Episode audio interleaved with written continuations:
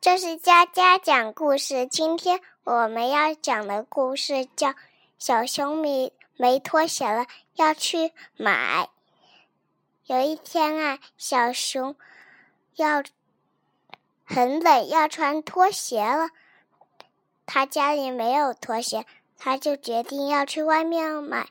但是小熊不知道拖鞋要几块钱，他就只带了一块，他就去了。去店里面，好多人要去买东西啊。然后他说要一个拖鞋，要一个拖鞋。卖商店的阿姨就给他了拖鞋，但是钱不够，他只要他要五块钱，怎么办呢？然后小熊。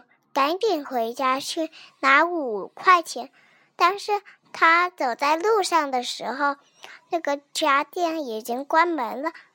他一去，啊，关门了！原来他回家，告诉妈妈说：“我买拖鞋，那家店他又说我带多一点钱，但是我带多一点钱了，他就关门了，怎么办啊？”妈妈说：“别伤心，那下回我去买。”妈妈今天去买了，她看到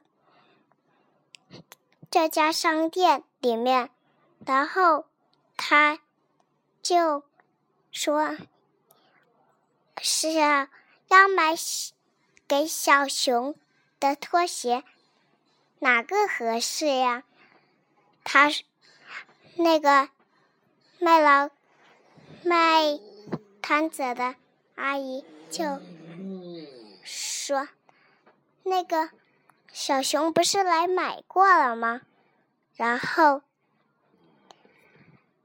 那个小熊的妈妈说：“小熊妈妈说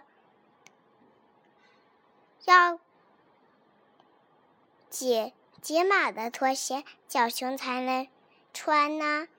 他递给了很多鞋子，都不知道有多少鞋子了。然后，小熊的妈妈说：“先等一下，我要带小熊来量脚。”然后他带来了，他试了那个，又试了这个，又试了那个，又试了这个。但是全都一一个大一个小，一个大一个小，就是没有他合适的。